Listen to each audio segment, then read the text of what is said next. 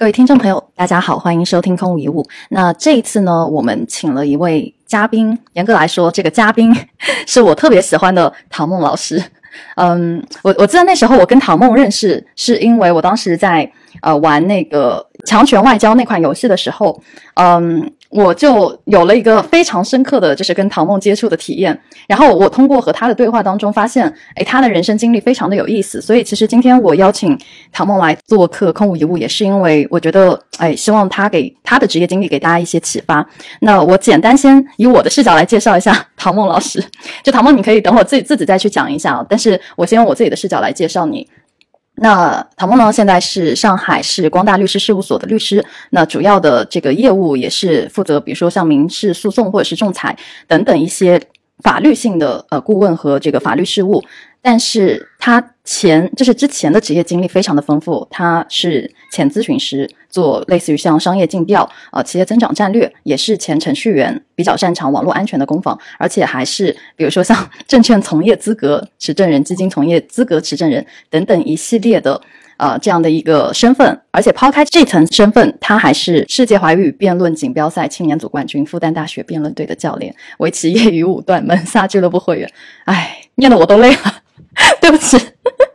就是 OK。我们拉回来，就是大家大家听到这些 title，我并不是想要大家有一种压力感，而是拉回我们今天的主题，就是为什么一个人他可以胜任像程序员、交易员、律师这三种看上去好像没有太大关联且换行难度极大的工作？这个是我对唐梦的好奇心。这是海城小白，我不知道你们对呃唐梦的了解是什么？你们可以先在唐梦说话的时候，说话之前可以谈谈。你们当时看到这个这些身份的时候，你们的一个感受？我从来没有想到过有一个人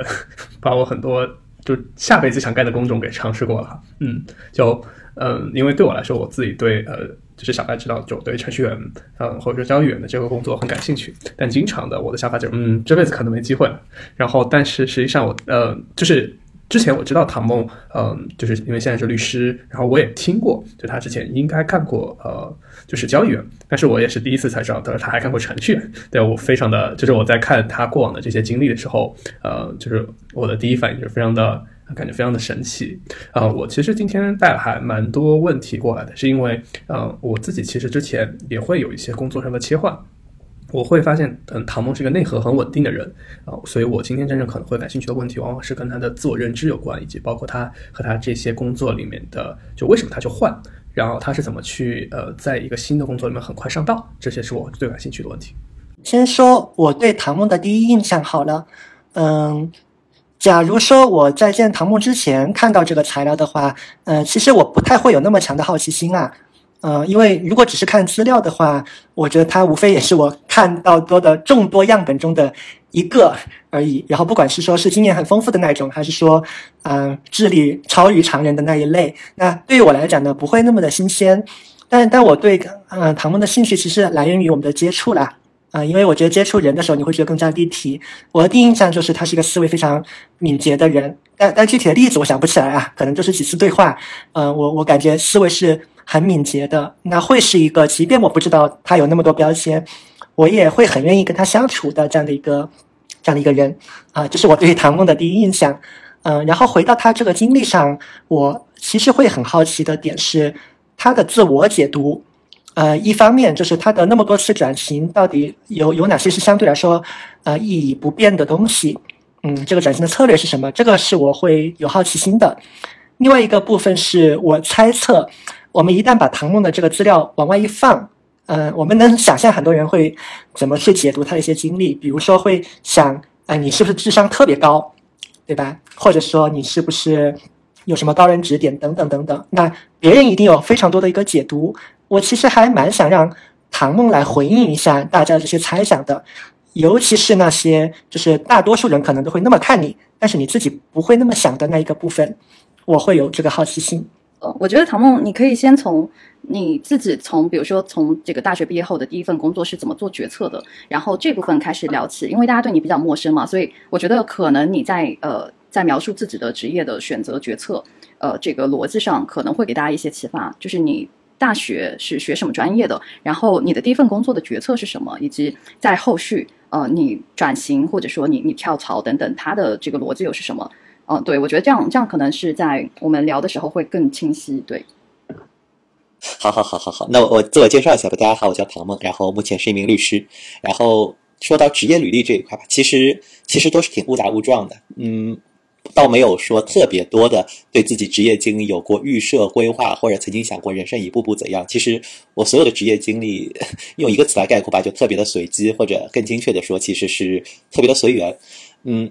程序员是我在读书的时候，念大学的时候会兼职在做。那时候主要网络安全方向，当然写代码也有。这是因为小时候特别喜欢玩电脑嘛，玩电脑玩着玩着就觉得那就学个编程吧。然后学了久了之后，后来读书的时候也有，那时候比较流行类似于黑客、红客这样的概念，自己也研究过一些。然后正好上了大学的时候用上，用上之后，后来自己也就慢慢的会接一些活呀，包括一些可能安全的测试方面，包括一些网站的建设，还有一些代码的开发都会有涉及到。那其实这是大学时候会涉及的。那那么后来的话，读书其实我到大二大三的时候。当时并没有太多的职场上的想法，当时好多同学都出去实习啊，包括说为了未来有些准备出国的考各种考试，为了考研的会有各种复习。我那时候完全没有想过工作的事情，我觉得哎找不到工作，那我当时有学长在那边说找不到工作可以来跟着我卖保险，说那好像我工作已经有个保底了，我如果失业了就去卖保险，应该据说每打五百个电话就能有个客户，基本上卖得好，一年吃穿也不愁。我说行，那我就不想工作的事情。然后我当时大学时候特别喜欢玩辩论赛，就一直准备打辩论，一直玩到。了，差不多大三暑假，然后到大三暑假之后，大四开始要求职季了。我想，嗯，有的保底工作有是有了，但是不是还可以去找一找？然后当时我发现说，那么多的工作里，我当时大读读书的时候也没怎么学习，发现自己的成绩也不太行。当时就想，那有没有什么工作是不太需要专业背景、专业知识的？然后我读的专业是管理学嘛，本身它的 本身也不是特别属于技术类的，或者说是专业类非常强的一个工作。那么在此情况下呢，我觉得说好像比较百搭的，可能就是咨询的工作，它对于各块的背景要求比较弱。啊，当时我就说，那我就去做咨询师吧，要不试一试，而且可以接触不同的行业。去帮助不同的企业成长，似乎是件很有意思的事情。然后当时我就同时联系了我各式各样的学长姐，然后找了好多份实习。有时候同时最多的时候是同时在做四份实习，然后把自己空白的简历不停的刷上，然后一边刷简历一边投简历，一边笔试面试，一层一层。基本上每个星期，因为通过实习都会有新的收获，所以每个星期都会刷一遍简历。然后这件事情一直从八月底一直做到十一月份，当时拿到了两个咨询公司的 offer，后来的话就选了一家入职。然后入职的主要工作，后续就是做商业的尽调。嗯，那家公司主要做两块，一个是呃企业的成长，一块是商业的尽调。所谓尽调，就是一些投资公司，我当我们要投资一家企业的时候，我们要判断这家企业是否值得投资，那么就要对它本身的价值评估。那价值评估上面有一块就是市场价值评估，我们就需要了解这个企业所在的整个市场的大背景、大环境是怎样的，这个企业本身在产业链的位置，它在上下游的本身的议价能力，它自己的行业内的体量、竞争力，它相比于同行业其他企业的优势和劣势，以及这个行业。本身一些对于企业的要求特质，去判断这家企业在未来的增长前景能否符合我们的期待，以及判断这家企业是否值得投资。那么当时的工作有相当一大部分的工作就在研究做尽调这一块，这就是第一份工作的内容了。那我感恩好，所以所以我理解你其实早年工作其实在做滴滴啊，对，嗯，我滴滴是一半一部分吧，还有有也有包括 strategy。Strategy 这一块的，包括说 market entry 就市场进入，包括说是呃企业的增长战略都会有做。但滴滴是呃尽职调查确实是做的最多的，当时一年做了几十个尽职调查的项目，会有。嗯，理解理解。我我早年和你干的活是一模一样的，对我大概知道你在说啥。是的，是的。对，就是因为你刚刚其实在介绍你第一份工作，就是因为有了保底，对吧？然后你去尝试了。呃，这个其他的路，然后可能你就接触了商业的这一块，所以才会有说，哎，可能有有类似于像商业咨询这样的一条线出来。那我比较好奇，就是他没有成为你的，就这是一完全意义上你的第一份工作吗？就是全职还是实习？嗯，应该来说是全职，全职。实习期也是有做咨询，全职之后的第一份工作是商业咨询师。我全职之后，如果全职算上实习期的话，我是从。大四开始，呃，大三暑假吧。如果算上各式各样的实习，基本上到呃离开这个行业，第一次全职离开这个行业，差不多是两年不到的时间吧。如果完全按照全职的话，是一年出头一些。然后，但后续的话，我也会有对后后续也会有做一些兼职的咨询的工作，就包括后续现在也会在一些公益机构 A、B、C 这一块会带兼职的咨询项目，所以也算不算完全脱离这个行业，但确实就不是全职了。哦，明白。那我比较好奇，就是你，我理解为应该是干的还行，但是你为什么会想要说下一步是跨到了其他不相关的行业？我只听说过哈，就是比如说像公司内部换岗，这是一种模式啊，那你就是跨岗的去轮岗。嗯，那还有一种模式就是不同公司的同职位的切换。那我就好奇，你好像都不是这两种的思路。好像一下子就跳跃到了下一份是交易员工作吗？还是还是什么工作？就就感觉中间没有过渡诶。对，就是感觉我我好像找不到过渡那个东西，然后你就直接换公司换行的方式就就走了。那我就好奇你是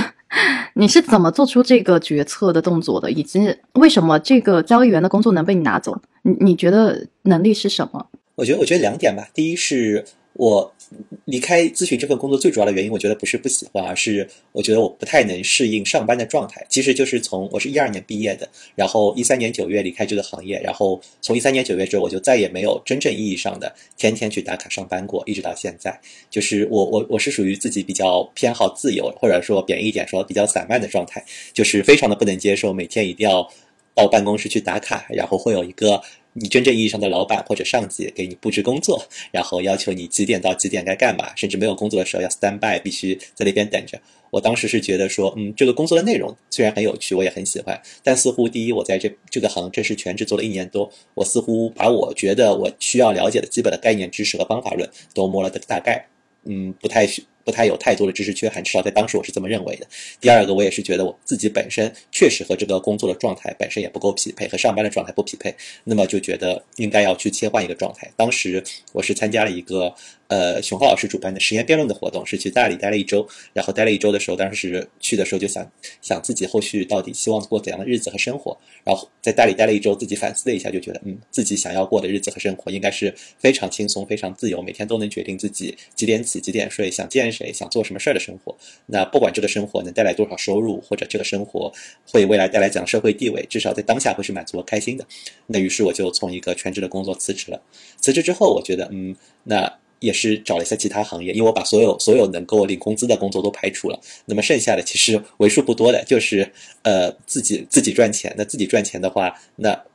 除非说我们打零工打杂工，那时候其实也没有自媒体，还没有那么兴起。那时候在那个年代，甚至。我想想看啊，对，甚至好多现在有的企业那年代都还不存在，一三年的时候嘛，那我就觉得去做就去做交易员，去做投资吧。这一块是如果掌握了这一块的技能和能力，就可以吃穿不愁的。那么当时我就在市面上找了好多类似交易员的培训机构、训练机构，然后最后找了一家，然后入行。然后当时进进入行业的时候，也就是通过排除法，觉得只有这个行业我能做。然后当时也运气比较好了，大概基本上所有的机构只要我投，基本都是通过的，而且所有的。考试可能包括所有的笔试、面试都是排在可能是最前面的，所以我觉得当时自己也有点自信，觉得可能有一定的天赋，然后就进入了这个行业去继续做下去。所以我理解为你是在意识到说，嗯，自己的散漫性格不太适合上班打卡，于是你就开始寻求出路，是吗？对的，对的，而且而且而且关键是上班打卡耽耽误赚钱。当时我看了一下，就因为我当时。毕竟没有很好的背景嘛，我进的咨询公司虽然是在外资，但也不是最顶尖的。老板很厉害，同事也不错，但毕竟不是像 McKinsey 啊、BCG 这样 top tier。那那当时我就会觉得，我如果不是在最好的平台，也是不适合最好的一起同事。然后看了一下当时的同事，可能如果工作四五年或者七八年，可能一年收入也就大几十万、百来万。我觉得似乎。人生如果说第一这点收入不是说特别特别的具有吸引力，第二人生如果要熬那么久才为了这些，好像不太值得。那不如另辟蹊径，自己试试看吧。当时就是这么想的。嗯，我我我觉得你可能需要把第二份工作再跟呃听众解释一下，就是关于期货期货交易员是吗？嗯，我我第二份工作其实严格来。其实严格来说，不能算是第二份，应该算是第二组，因为我在交易员当中，我我这当中也换了很多个平台。然后一开始是先进了一个训练营，是一个期货的训练营，当时是做股指期货。那在当时还没有像现在那么多股指期货品种，只有一种。当时怎么会选上这份呢？就是网上查了一堆招聘信息，然后去找的时候，呃，那边的老师就非常直接，他们会把他们的账号所有的交易记录，每天的交易记录都原原本本的开个大屏幕放在那边，然后。你坐在它的交易屏幕前，当然它的屏幕可以投影到大屏幕上，然后就可以看到它每一笔的交易是在什么时候买，什么时候卖，你和它同步的去看，然后你就可以看到它今天交易了一笔，交易了两笔，然后有每天都在赚钱。然后的话，当时可能是在一三年，当时一三年，当时它一三年上半年的时候看到交易记录，大概整个的七八个月吧，只亏了五天，剩下每天都是赚的。当时我就觉得哇，好厉害！这样一种技能，如果我也能学到，那是不是以后就完全不用太担心自己的生计问题了？然后就决定要学，然后就成为了一名。呃，期货的日内交易员，day trading，就是在应该说俗称叫炒单或者炒手吧，炒手的这样的概念。然后做了大概从一三年九月做到一三年十二月，然后当时也是不停的学基本功，不停的学技能，包括做模拟盘，包括也上过实盘。然后到十二月之后，当时是要面临签约的情况，然后因为一些签约的条件，包括一些当时那个团队要求就比较严格，包括要统一住宿呀、统一管理啊，那这个就是又是我的雷区了，我不太能接受统一的管理，那就。也就离开了，离开了这个团队之后，没谈拢就离开之后，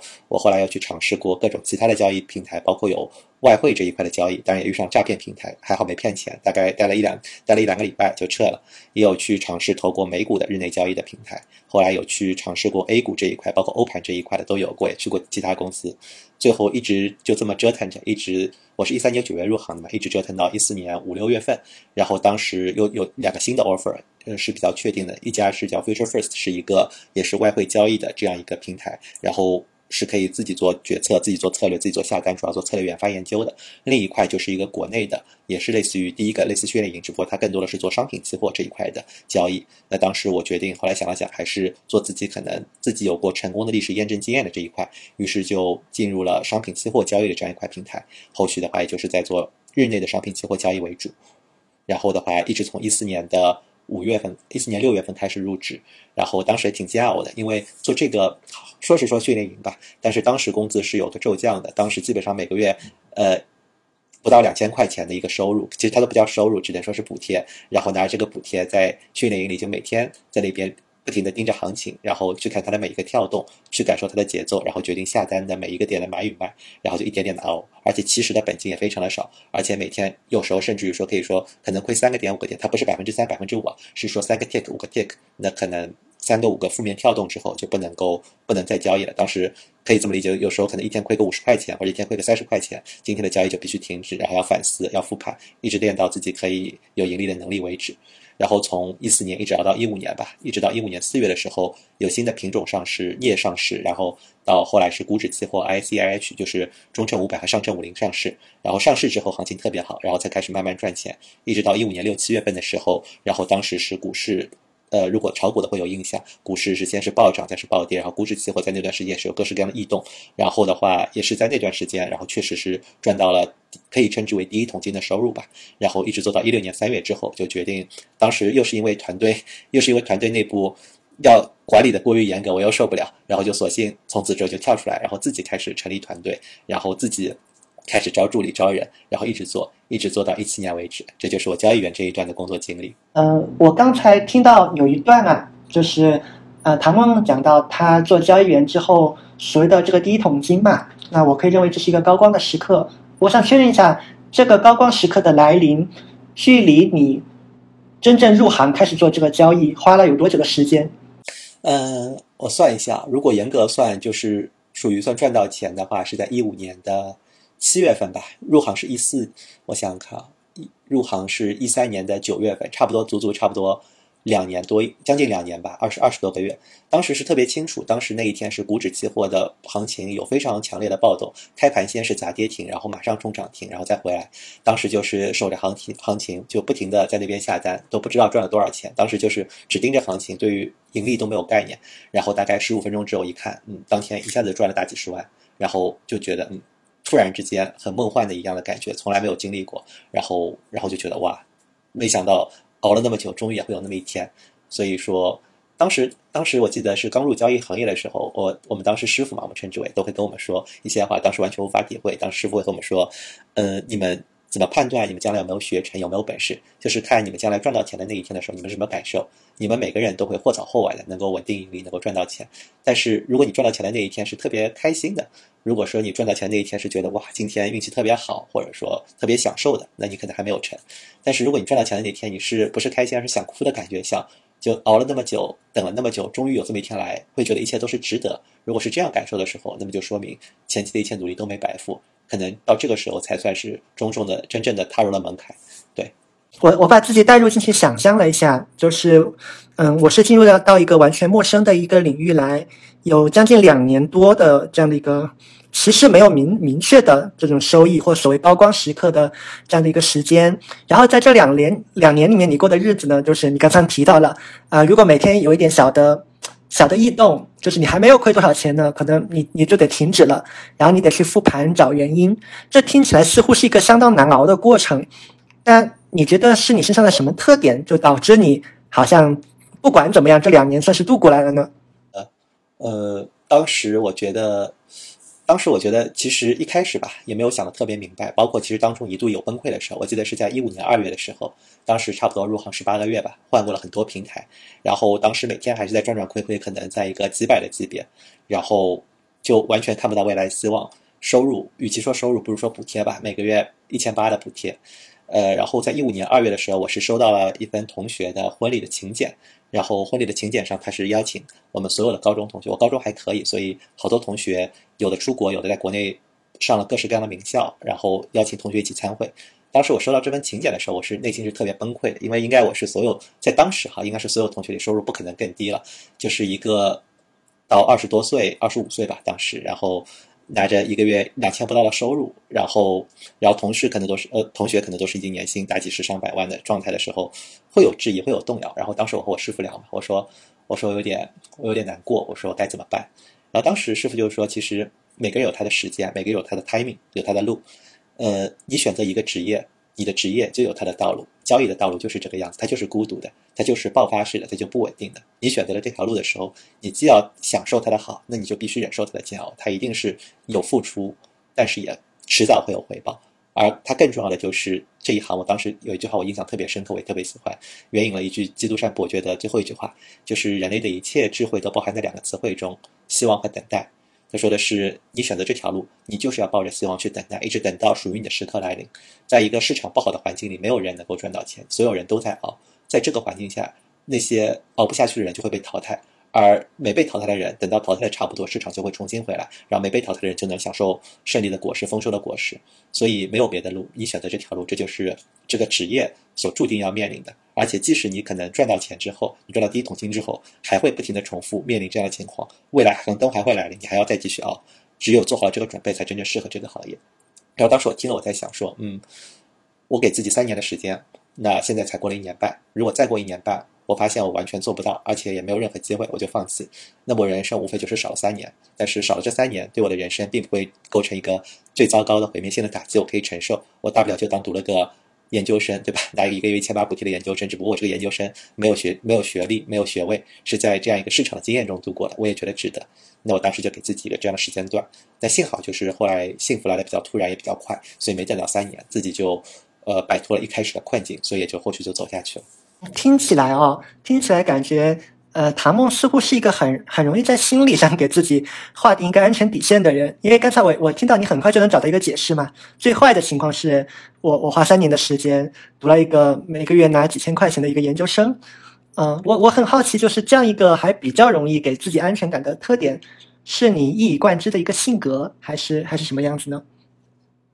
我觉得可能是一个一个生活的习惯吧，因为。我花销本我本人花销是非常少，然后我基本上即使在我收入最低的那几年，我每年的花销也是比我的收入要来的少的。那而且我读书的时候，我包括学费啊，包括日常的所有的零花钱啊、收入啊、呃开销啊，全都是我自己赚的。所以基本上吧，我觉得一个基本的底气来源就是，人生过得再惨，那就大不了过得拮据一些。但无论如何，自己不会饿死自己。那只要饿不死，那自己去去承受一些、忍受一些，人也不会崩。那就会有机会去等到这个希望，所以我觉得 还好，就是自己的底气可能来源于包括读书的时候自己赚到的一些虽然微不足道的积蓄和更多的通过这样一种打工的方式给自己积累积攒的一些自己能够养活自己的信心，我觉得这更多是能够支撑自己坚持下去的来源吧。嗯，而且似乎呃，比起这种相对来说比较漫长的等待，等待一个比较合适的时机到来，呃，对于你来讲，就是如果破坏了你你刚才提到的所谓自由散漫的这个生活，好像这个对你来讲更不能忍，是这样吗？哦，那一定那是百分百的，因为因为是这样的，就生忍忍是目的不是手段嘛，就是这是康德说的，我们所谓的工作。如果说除去工作本身的乐趣之外，还有一个带来的附加的就是钱，我们称之为等价交换物的东西，是用来去兑现我们生活中其他的可能性和其他乐趣的。但如果为了这样一个等价交换物，为了这样一个兑现的筹码，去丧失了现在本身就有的生活的体验和可能，那就有一些因噎废食了，或者说有一些。怎么说呢？买椟还珠的感觉，所以我觉得当下的体验一定是最重要的。然后在享受体验的时候，去逐步的获得自己兑换未来可能的权利，也就是所谓钱的这样一个等价交换的东西。我觉得这这好像是我比较期待的所经历的步骤。妈呀，就是感感觉这个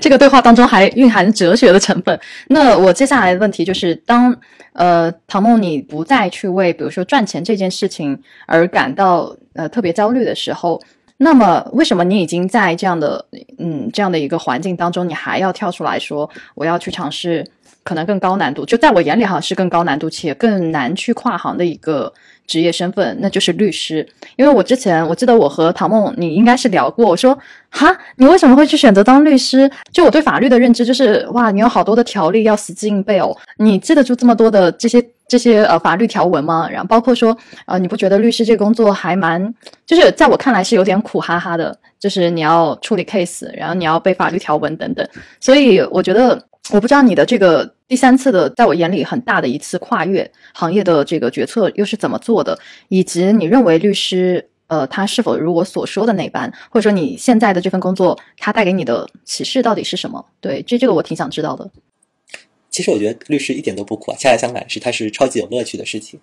呃，我当时是，其实我一直。心里面隐隐约约觉得，或许我其实在我做成为律师之前，隐隐约约觉得我可能未来会想做一个律师，也有也有这种想法。所以当时我每我当我从我毕业之后吧，我每年都会去报名司法考试，现在叫法考，当时还叫司考。然后的话，虽然每年都会弃考，也都没时间复习，但是每年都会有这个念想，说如果如果能考，是不是也是一种人生经历？然后一直到一七年的时候吧，当时整个市场的环境、交易环境变差，然后的话有更多的机器人。嗯，机器交易在内部，然后的话，对于炒手这样一个比较依靠反应速度的职业而来说的话，它的冲击力度是比较大的。那么当时我就和我的，我们称之为师傅吧，应该可以算，就是我和我的师傅去进行了沟通之后，也普遍的认为说这一行确实未来如果纯做炒手，可能会走下坡路，越来越难做。而且的话，本身如果每天只是和数字打交易，对人的精神状态和心理状态确实要求也非常高。那么它可能社会，但是。不仅是这样吧，它的社会影响力和社会价值，包括说可能对于社会上他人的意义，它肯定是相对缺乏的。那么就可以尝试一些别的可能性。当时于是，在收入那年交易没有做的不太好的情况下吧，赚的没有那么多的情况下，就想索性自己停下来，那就花点时间去尝试转个行。然后当时正好我的办公室也是因为一些情况原因有了变化，然后我就说那我就。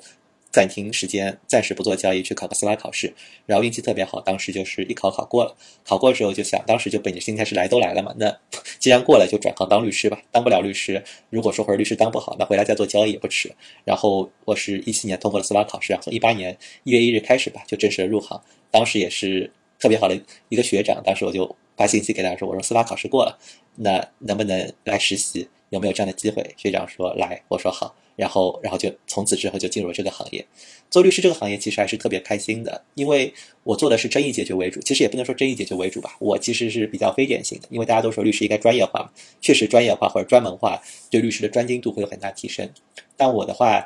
人生的准则就在于多体验、多尝试，所以我基本上可以算是做的业务类型最杂的律师之一了。不敢说最多的话，所有的民事大家能想得到的家事纠纷，包括一般的民事纠纷。呃，包括交通事故侵权等等的，包括说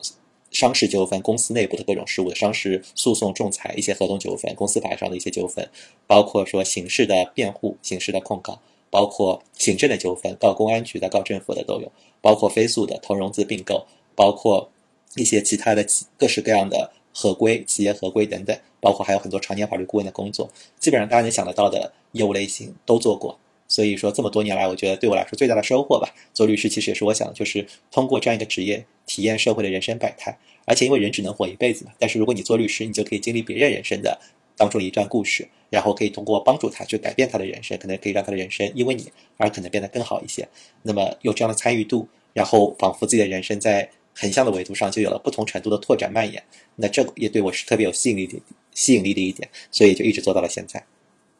那我我比较好奇，就是跟着你刚才说的，哎，你觉得做律师的成就感来来源于帮到别人，然后甚至是一定程度去介入了人生一小段的故事，而且还改变了别人可能他的人生。那问题就是，嗯、你能不能是举一个让你印象比较深的？当然，你可以去隐去这个故事主人公的姓名等等，呃，然后以一个比较具体的你印象比较深的 case 跟大家解说一下，呃，到底你。你的感知当中，或者说你认知当中的律师，他是以怎样的一种呃具象的模式，然后去实现你刚才说的那一切的？对，好的，好的，那那我说吧，我我我讲一个我编的故事吧，然后的话和真实的肯定有出入，大家就听一听。当时的话是在我职业的初期，然后有一个朋友找过来说，呃，我被告了，然后的话面临着巨额的索赔，能不能帮帮我？当时我看了一下，他是一个他是一个创业者，然后的话当时创业是做呃拿了许多的投资，但拿了投资之后呢，他创业的项目并没有如他所期待的做到一个很好的程度。然后投资人当时投他的时候，本身对他抱有很高的期待，后面不满意嘛，就要求他去把之前的投资款给退回退回。那么当时投资款也是高达数千万元了，那他自己无力退回。然后但是后续因为种种的拉扯和纠纷，不得已的吧，签了很多的合同，然后包括说把当时的投资投资款转化为借款，包括承诺后续要如何去还款，包括承诺如果还不上，个人要担保责任，要把自己所有的身家都附带上去，连带进去。然后签完之后，后续陆陆续续的还了一点，但是很可惜还是实在还不完，还不完之后就被起诉上法庭。然后这是我一个朋友推荐过来的案子，当时我朋友说我没有空没空去开庭，但这个案子感觉也没啥希望，那你看一下有没有什么办法能帮到他？如果不能的话，那去走个形式，至少也代表我们尽力过就可以了。呃，当当时的时候，我收到案子的时候，我看了一下合同，也是白纸黑字都签得非常明确，而且不仅是签了一份，还签了两份，然后包括所有的权利义务责任都非常的明晰，而且不但明晰，还履行过，也确实根据合同去还过款，也签过收款确认书。那这么板上钉钉的事情，那看起来就觉得特别难，于是我就把这个创始人、创业者叫到了办公室，我说：“那我们仔细聊一聊。”我说：“虽然看起来希望不大吧，百分之五的可能性，我说可能都没有。”我说。为什么当时会签这样的合同？为什么当时后续会还这样的钱？让我听到的故事版本就和之前的不一样了。原来他签这个合同本身并不是心甘情愿的，而是说当中当时就对方那时候还没有扫黑除恶嘛，对方就是纠结了很多社会的人士，天天跑到他家去，可能骚扰他，包括威胁他的家人，威胁威胁他的亲人。然后的话说，如果不还钱就如何？包括当时甚至是以所谓的商谈为理由，把他约到某一个特定的地点，约到酒店或者说约到茶馆。然后的话，在酒店和茶馆中，一群人围着，然后在他也是在围一群人的围堵之下，被迫的去签了这些字。那么我听了，我说，那咱说话得讲证据，对吧？你当时说你被你是被被胁迫的，你是被当时是被控制的，你有什么证据？然后一听发现时隔日久，那。所有的我们，他说当时我我在酒我在茶馆签的，那我们就去调茶馆视频，结果一看茶馆的视频，因为十个日久已经覆盖掉了。他说当时，当时后续我还有呃被打的状态，但是我说那你当时被打了之后有没有报警？说也没有报警，也没有证据。后续的话陆陆续续吧，是通过翻阅他的所有的材料，我说你回忆不起来就不要回忆了，你把你所有的聊天记录、所有的沟通记录一条条给我。然后当时在他许多的历史通话记录里查到了几条幺幺零。我说当时你还报过警，他说好像有印象报过，但不记得是报哪里、怎么报的。当时我们就是通过他的所有的记录，一条一条的去向法院申请调查令，然后去公安局、去各式各样的派出所去调查当年的报警记录，去调取当年的笔录，然后包括当时的所有的幺二零的报警录音，然后把所有调来的材料汇总，再加上他当时说当时是谁上门来骚扰，对吧？然后当时这些证据他也都是没有现场固定的。我说那你能不能再创造个环境，让对方能够把类似的意思再表达一遍？然后的话，后续也是运气比较好吧，对方确实没有没有耐住性子，也在，他也可能是对方的内部人士沟通不畅，然后类似的威胁的情况表述也在复现，也确实如我们所期待的有了复现。然后熊把材料交到法庭之后，法院就直接以这个案子本身可能涉及刑事犯罪为由，那当时这个合同本身可能是属于存在胁迫签订，而且当中存在非法拘禁，甚至于是。寻衅滋事的可能，把整个案子移送了公安。那么移送了之后，也就意味着至少在那段时间，目前还在调查中。那也就意味着在这段时间之内，基本上这个案子本身所有的民事刑、民事判决、民事诉讼都会终止，也就意味着相关的责任在这段时间内也就不用再承、不用再承担、不用再偿还了。所以讲这个故事吧，主要也是觉得当时一个是职业比较早期，也是印象比较深刻，标的额也比较大。然后的话，确实也是通过一个案子吧，让一个人嗯，从一个几乎不可能的情况翻盘，然后免去了上千万的债务，所以还是我觉得可以可以算作是回答了问题吧，算是举了一个职业中的发生的事情。当然，所有的所有里面的金额数字，包括一些场景，都是有些替换的。对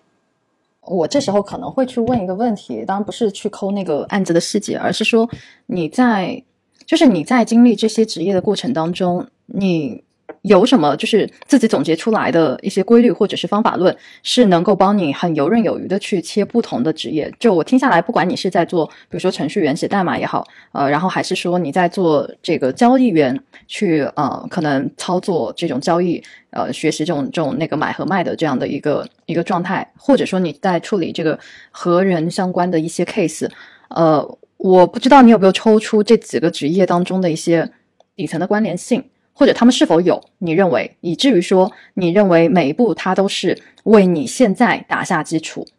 呃，就是职业的连贯性，我不知道有没有？对，这这个我比较好奇。对，我觉得两点吧。第一是思维方式上，思维方式上其实它是有共通性的。比方，我们我们写程序、写代码，我们肯定会在写之前，我们就会想好我们的程序当中可能，比方说是有哪些部分组成的组成，然后我们不会说一上来我们就拼了命的去做非常细节的功能。那我们肯定会想好，说我这个程序本身是怎样搭建一个架构，包括如果哪一块要实现什么的功能，要怎么样安排一个可拓展性，然后再去最后是完成每一部分的代码实现，肯定是包括如果要修改，也是根据自己的基础架构去进行修改。那所以说它是有个框架感的。做商业咨询的时候也是一样，商业咨询它要要求的最多的就是框架感，包括前面讲到的对企业的各块的理解，从市场的宏观到这个行业本身的具象化，从行业本身的上下游。每一层的分析到企业内部的分析，包括企业竞争力的分析，本身也是具有框架性的。那包括说律师也是一样，律师的话本身他也需要我们对于每一个案子本身，从诉讼请求开始，从我们这个案子的主张开始，一步一步到了法律的适用，到证据的举证，到后续的各块的。归纳总结等等，都是有框架在里面的，所以我觉得也不是每个职业都能换，但在这么多职业里的切换有个共性吧，就是思维方式的框架，它其实包括框架性的思维方式和逻辑性的思维方式是共同共用的，这是其一。然后其二的话，更多就是对人的理解吧，包括交易也好，包括律师也好，包括咨询也好，本质上其实背后对于人性的认知，包括法律上对于社会规则的认知这一块，其实是一直延展的，不会因为职业的切换而有所变化，所以这一块其实也是有一以贯之的成分。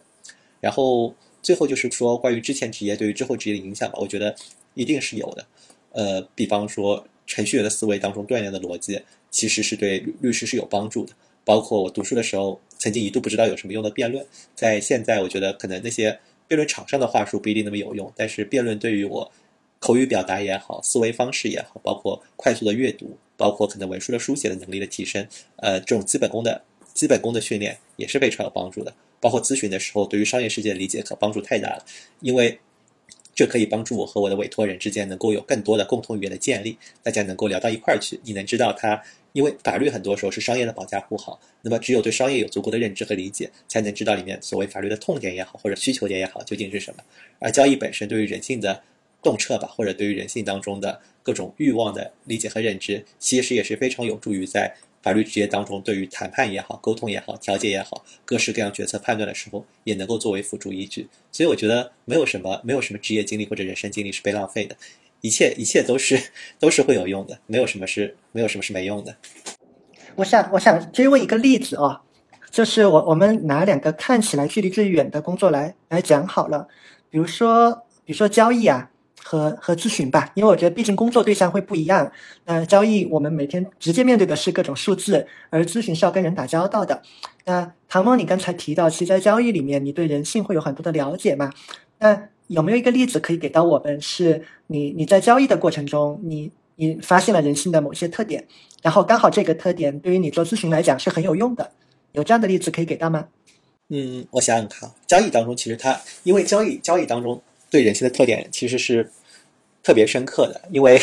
人都会有掩饰吧，人都会有自我美化的倾向。但是每天的交易结果会把你一天的所有的成与败、好与不好，清清楚楚的反映在交易结果上。即使你想遮起眼去不看，它也会赤裸裸展现在你面前。所以我觉得通过交易吧，对人性的认知，我们就会发现说，人都是有，如果说抛开实际的数字，人都是有过于美化自己或者倾向自己的一种本能。这种本能不能说不好吧，其实是一种比较好的自我保护机制。但是这也就如果应用到咨询上的话，商业咨询上的话，也就意味着这种机制可能使得我们在于做尽职调查，因为我们尽职调查当中一部分是访谈嘛，我们在和人做访谈，包括尤其是和被调查企业做访谈的时候，被调查的人他可能本身是很真诚，他依然会不自觉的去避重就轻，去讲那些好的地方、美化的地方，而避开那些实际的问题。那么这种时候，我们就会尤其的警醒，对于所有听到的问题都本能性的保持一份怀疑，说是不是，即便他本身是善意的，可能当中依然有隐情，我们可以去更多的挖掘，更多的去搜集。那我觉得这也是两者之间有共同性的地方所在。嗯，我我试图归纳一下啊，我所听到的这个内容，呃，是在交易的这个过程中，我们发现了人的这种本能，就是你会你会掩饰，你会美化，而且这个可能与你的意识无关，它是一种不自觉的。那那这个会给到你一个经验，就是面对对方的时候，其实多少你还是要保持一定的这个怀疑，不管他有多么的真诚。哎，那我我就交易再追问一个问题，就是你现在还在做交易吗？还是呃，然后还有一个问题就是，呃，你在交易的过程当中，你的原则是什么？呃，这这个问题可能就会涉及到你的交易的策略和这个交易的逻辑了。对，对我我最近这段时间我交易做的比较少，因为律师的工作实在太忙了。但我觉得以后还是会还是会继续多做的。然后因为我做的是日内高频交易嘛，日内高频交易的话，其实它的原则第一块是资金管理，什么概念？就是我们永远的。不要把全部的身家，尤其是杠杆，去赌在一个可能性上。就是资金管理是所有交易方法和策略的第一位。就在市场中，其实人很多时候并没有我们想象的那么多机会，活着永远是最重要的。所以说，在自己没有赚钱之前，投入非常小的资金，然后慢慢等赚了再滚雪球，不能急。我觉得这是第一位最重要的。第二位就是严格的执行纪律吧。对交易来说，其实这么讲，赚赚的钱都是大风刮来的，但亏钱是真的凭本事的。比方今天行情特别好，我们我们就拿股票来举例子吧，买的股票，对吧？它能连续给你拉几个涨停，你能说拉涨停是我们我们的本事和能力，或者我们算得准吗？对吧？我觉得这个可能相比之下，更多的愿意相信这就是行情给予的恩赐，这就是大风刮来的。但是在没行情的时候，那能不能保证不亏钱或者少亏钱呢？那在这种情况下，怎么保证在没行情的时候熬过去？就是每个人的本事了。在牛市里，所有人都能赚钱，对吧？意味着大风刮的时候，所有人都能受益。但在牛市过后，赚的钱能保住的人，才是真正厉害的人。所以，我觉得资金管理，包括说心态的调整吧。如果说要原则的话，这肯定是第一位的。当时我们包括还有总结许多其他原则，包括呃及时止损，要止损坚决，包括长盈短亏，顺势而为，这些都是我们当时每天会背的背会背的原则和交易，也是深深深深印在脑海里的。所以说，顺着这些原则去做，基本上慢慢的就会发现交易也没有那么难。明白。呃，我想一下，就是因为其实，呃，刚才你已经提到，诶，投资可能它可以让你去洞察到一些可能关于人性的部分。那你自己有没有出现过，就是在做呃日内交易的时候，然后有出现，比如说让你开始洞察你自己的行为，呃，或者说情绪，它有一个相对来说不是让你很很愉悦的地方？因为我听说过，就是今天我还看到一篇文章，讲的讲是币圈的那个问题嘛，就是币圈的交易，尤其是 炒币，然后呃，像这种类型，可能它的那个波动会更大。所以我回到这个交易这件事情上来说，我好奇的一点就是，你是怎么在这个交易市场上和自己的人性做对抗，然后怎么去很好的严格执行纪律？因为我觉得。最难执行的可能就是你刚才说的，你们的原则或者说纪律要要有纪律性嘛？你做交易，那呃，你你有这个过程吗？就是可能你没有办法严格执行，然后可能经历了什么样的一个事情，让你开始哎反思，最后就是你回归到了一个比较好的交易状态。对，嗯，我觉得我觉得其实第一，我我做的我做的也没有很好，只是说只是说我可能做的比大部分人会好。大家都在犯错，我也每天都在犯错，只是别人犯的错可能比我多更多而已。就做交易，从来不是说我今天能不能做到满分，从来不是，是可能我今天能做到五十分，甚至说我今天能做到四十分，但别人二十分、三十分，大家大家所有人都在犯错，所以这个本身并不是说谁更接近满分的状态，这是第一点。第二点，我觉得可能去保证这个状态的最重要的原因，我觉得或者最重要的方法呢，就是单纯吧，单纯就是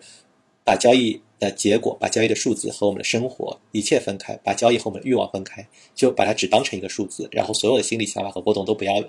然后我说，那比方说，如果我们做交易，一会儿会想啊，我我赚到了一辆汽车，哎呀，一会儿哎我亏掉了一条房子，或者我亏掉了一个一个包包，然后一会儿哎呀我又我又赚回来了，这样子的挂钩心态是完全会崩溃，完全会失衡的。但是如果就觉得它只是数字，把它的金钱的意义完全的剥离，那么人就可以更加客观的去看问题。所以我觉得，就相对来说，保持一个清心寡欲的状态，保持一个非常单纯的不去想的状态，其实往往是更好的。包括如果没有机会的时候，就耐心的等着，而不是想内心焦虑说天哪，什么时候才会来行情？还要机会，还要等多久？那这种时候如果不想太多，就单纯的就在那边等着，一直等，就会好很多。那但是人性的人性最大的难点就在于，一个真的非常有耐心的人，他往往面对。他往往是会比较谨慎、比较犹豫，面对机会的时候，他就会不够果断；而一个杀伐决断、非常善勇好冲的人，可能面对没有机会的时候，他又会寂寞难耐。所以，所以这就是人性当中矛盾的点。能把这些都调和好，所以我觉得本身其实更多还是对内心的打磨和修炼，就是尽量的变得单纯。嗯，那我很好奇，就是呃，你是怎么变得单纯的？就是在你刚才说的那个矛盾性当中，因为就像你说的，有人的风格是杀伐果断，有人的风格是犹豫。那当然，两种风格或者说两种性格，它都会带来一个呃，就我觉得是带来两面性吧。一个就是你在该上手的时候，然后因为你的犹豫而错失了机会；另一种就是你在你在该研究的时候，可能因为你的杀伐果断耐不住，然后就直接冲了，最后可能导致更大的损失。那你刚才其实也提到说，哎，你觉得做交易最重要的是一种单纯，嗯。我不知道你觉得这个单纯它是先天的，还是说后天我们可以通过一些什么方式，呃，去让自己变得单纯，保持单纯？就是你的单纯是先天的吗？还是后天培养的？我觉得，我觉得其实像我觉得每个人的单纯都是先天的，反而这其实单纯是类似于空的状态。空不是说我什么都没有，而是很多时候心里不装欲望，或者说把欲望给放下。其实欲望欲望这样的事情，它本身并不是绝对先天的，只是我们后天赋予的。当我们对于成功有渴求，当我们对于功名利禄有渴求，当我们对于时间上甚至还附加了时间的条件，当我们对于财富有渴求，对于能换来的物质享受有渴求的时候，人是很难单纯的，因为我们会强调欲望的达成实现，而这种欲望达成实现，如果附着于交易的话，往往交易的什么时候来机会，什么时候来行情，又不是我们能力控制范围的，这种时候又会带来焦虑，而这种焦虑会可能恶化这种状况。人，这就是我所谓不单纯的意思。那么什么叫单纯呢？就是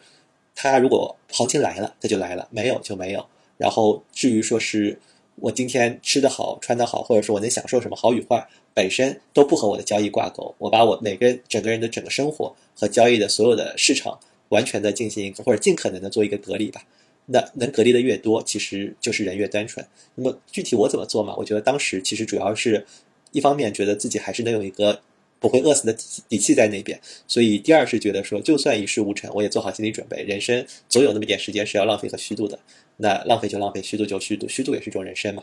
当时就觉得做好了，做好了自己什么都不是的底线，把自己不把自己架在上面，不把自己的可能学历背景或者过往所有的背景放着，觉得自己都什么都不是的情况下，然后也不渴求成功，也不渴求，当然没有办法完全不渴求，但尽量的放下这一块的渴望，人就会变得慢慢的空一些，然后空一些之后反而会做得好一些。哇天呐，你这个结论跟我今天就是跟一个姑娘聊天的结论非常的相似，因为我我当时跟她讲的一个点，其实就是，呃，你一定要懂得，你一定要懂得放松，然后你一定要懂得放下。如果你不懂得怎么去放下，那么你就很难得到。就是刚刚你你给我的启示其实是类似的，因为呃我自己就是现在做交易比较频繁，尤其是在工作日，呃肯定是工作日哈，对，就是尤其是在 A 股市场。嗯，然后我刚才问你的问题，其实我就是想要听你的一些交易的策略或者是思考。虽然今天我们这一期不是在聊那个交易，但我觉得有很多的思考是可以去呃可以去交流的。就好比说，我想知道你当时是怎么去控制嗯这个投资市场当中的波动带给你的一个一个可能是心理上的一个刺激，或者说你当时是怎么去在就是市场不好的情况下去控制了自己不乱。扔钱，或者说不不乱做交易，呃，因为回到最后我会发现，其实投资它带给我的一个最大的启发，其实就是你怎么去管理你的欲望和你的人性的那那部分的那那种就是复杂性，是它让我洞见了更深的一个我自己的情绪，还有就是呃我的我的一个反应，就包括你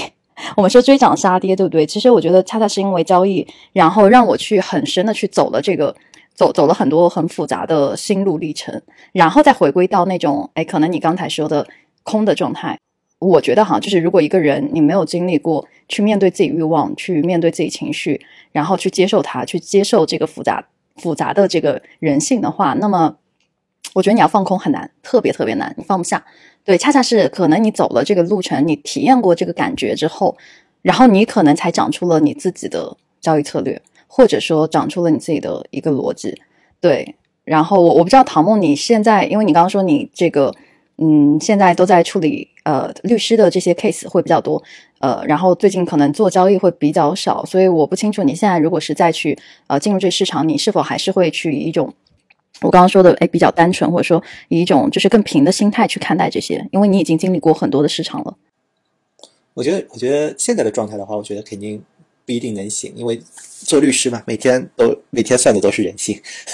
所以所以可能可能不能完全的切换。但我能理解为什么当年交易，我觉得慢慢能做起来吧。第一，我觉得一上来我我开始学的时候，我见到的就是真正能赚钱的人，见到的是真正能够成功的方法论。所以当时虽然自己没做到，但是有这么一个指引，而且那种指引是。很确信的给人信心的指引，我觉得这是最关键的点。我觉得一方面是幸运吧，一方面是有坚持。那这种指引的情况下，自己所有如果说知道了这件事情本身是一定可以成的，只要自己修炼，那么自己每当难熬的时候，每当有欲望的时候，每当犯错的时候，就会去对照一下。然后有时候虽然说可能觉得有所偏差，或者说自己会有很多情绪波动，但想一想，真的是这件事情真的是可以的。当相信的一直相信，然后一直去坚持的时候，慢慢的也就相信就变成真的了。其实这个世界上，我觉得吧，对于交易来说，它一定是因为相信，因为相信所以看见，而不是说因为我们，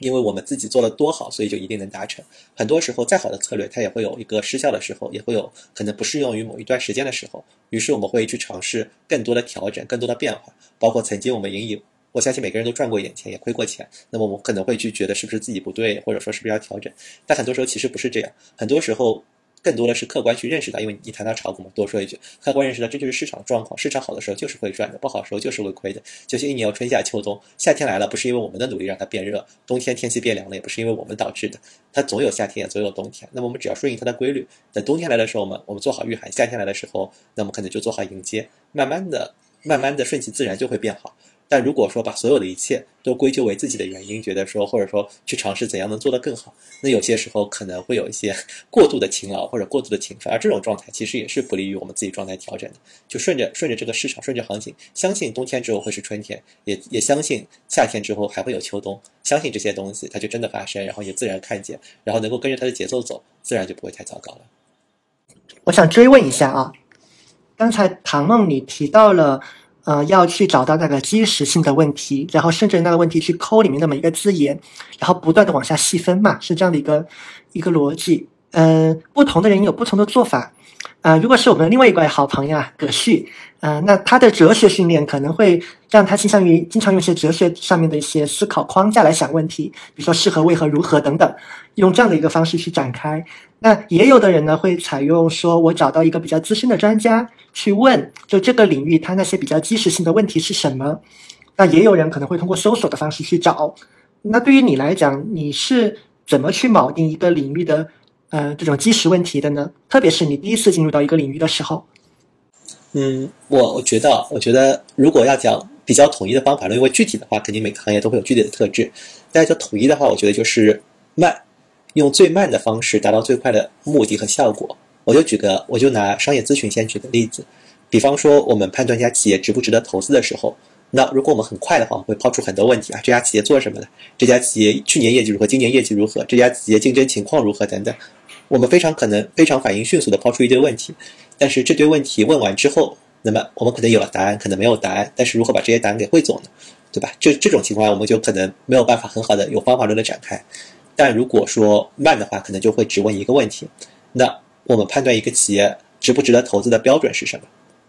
是它的增长增长率？是它未来相比于现在的前景，还是基于它现在本身的体量？如果我们意识到投资投的是未来，投资的是未来相比现在变化的话，那我们就在问什么是变化？我们可能不会展开，我们就问什么是变化？变化有哪些方面？然后我们会发现变化既有外部也有外也有内部。那外部有哪些变化？什么是外部？我们会发现外部可能有市场环呃可能会有政策环境的变化，可能会有各种经济环境的变化，可能会有社会环境的变化。我们谈论内部。什么是内部？然后会发现内部既包括企业内部，也包括行业内部。那么，于是我们再去聊行业。行业的话，那我们又会去聊什么？行业是什么概念？我们把行业细分，又会分为上游、中游、下游。然后从下游，我们再比方拿下游来举例子，那么会问下游这边对于我们选择标准是怎样的？我们也会分发现，有些可能看重价格，有些可能看重服务质量，有些可能看重可能所谓的其他的呃供应速度或者响应速度等等。然后我举这个例子啊，当然可能对于不同的企业肯定还是有不同的研究方法，但更多的举这个例子是为了呈现什么是慢，把我们问的每一个问题当中的每一个字都去做逐步逐项的扩展，而不是非常想当然的把一个我们所有的概念都觉得我们已经有答案，然后快速的推进，快速问出我们最终的问题。可能一步步的问的话，我们的框架也都在逐步的、慢慢的展开中，在每一个语词的定义与拓展中去建立，然后框架性思维就自然而然的就形成了。所以我觉得，就是对我们的，如果说如何展开，如何去展开框架性思维，或者如果培如何培养，我觉得第一就是找分两步吧。第一步就是找到一个根本性的起始问题，这个问题本身很简单。第二步就是对一个问题当中的每一个语词和每一个细节去做更多的展开询问。然后这个展开既既包括因果逻辑上的推演的展开，也包括可能更多的细分层面的切割。那么在这种并联和串联的展开形式下，框架就自然建立起来了。我能不能这么理解啊？嗯，呃，我们就从其实都是从自己的切身利益出发嘛。嗯，我我试着套用一个例子啊，就像，呃，如果是当年的唐梦，他要回答自己的一个问题的话，也许他的他的切身问题就是，我怎么能找到一个又能养活我自己？又能允许我这种自由散漫的性格，嗯，对吧？然后同时又很开心的这样一个工作，其实其实好像思考的起点都是这种你非常切身的，你真正想要的这个问题。然后我们再一步一步那个往下拆，就拆里面每个字眼的这个这个定义，然后不断的把它分解，然后一步一步的往下想。然后就像你说的，就我们把它就推到类似最后像公理、像定理的那个那个程度，可以这么理解吗？嗯。我我我评价一下你刚才提的几个方法论吧。其实是什么？为什么怎么做？这是一种既有的框架。问别的专家，其实是让别的专家给你个框架，对吧？然后的话，其实本质上都是套用现有的模型。包括我们和我以前学管理嘛，管理学上包括什么 Porter's Five Forces，包括什么各种什么 BCG Matrix，包括各式各样的四 P 理论呀、四 C 理论呀等等，其实都是模型。这些模型的框架。本质上，我我打个比方，这些模型框架本质上都是在一些企业当中或者一些管理当中、一些场景场景当中是非常适用的，包括我们非常可能更加普遍的 SWOT 模型，对吧？都是有适用环境的。但是模型本身的缺点就在于说，模型是非常，